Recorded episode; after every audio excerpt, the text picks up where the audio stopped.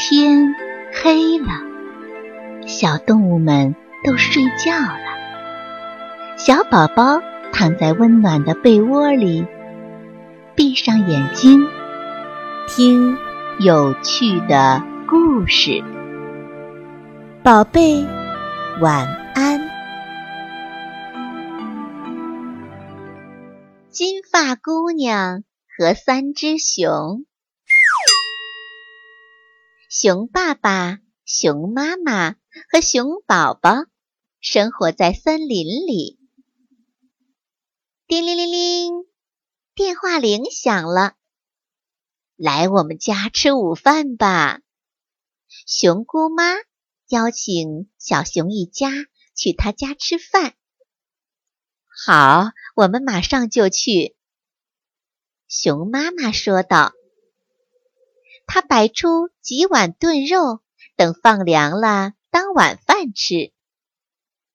然后熊一家人就出发去了熊姑妈家里。一个叫金发姑娘的小女孩住在这个村庄里。她发现了熊的房子，并没有经过允许就进了房间。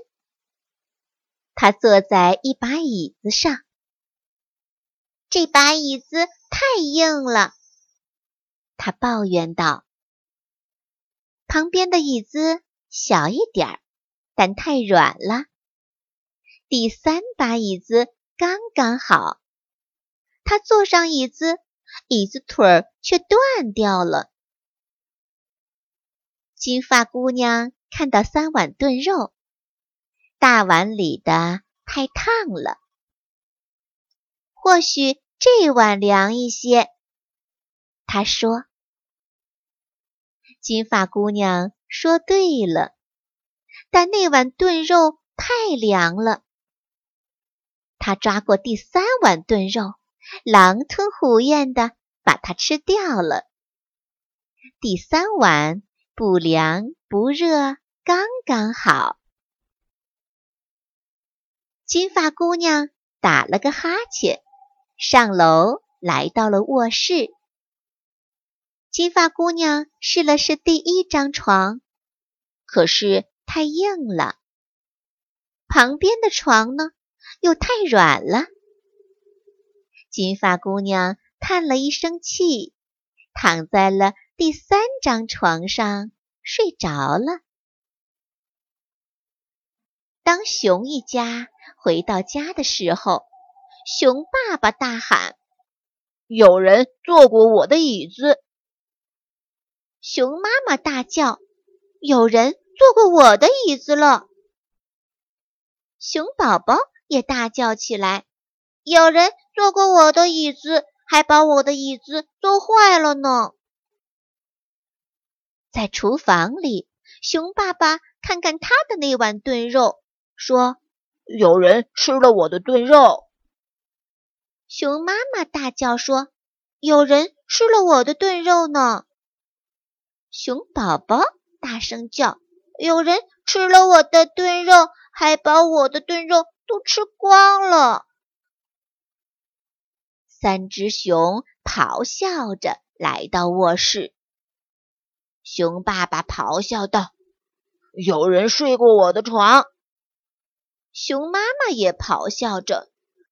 有人睡过我的床，熊宝宝大叫：“有人睡过我的床！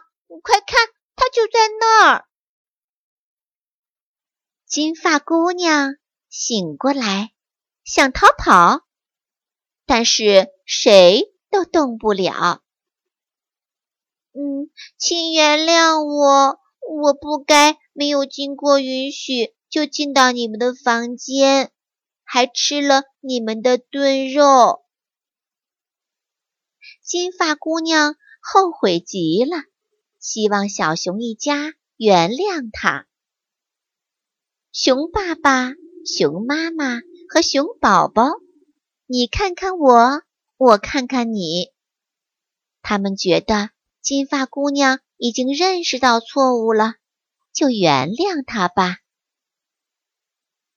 金发姑娘羞愧极了。她向熊一家道别之后，回到了自己家里。从此，她再也没有偷偷摸摸钻进别人的房间了。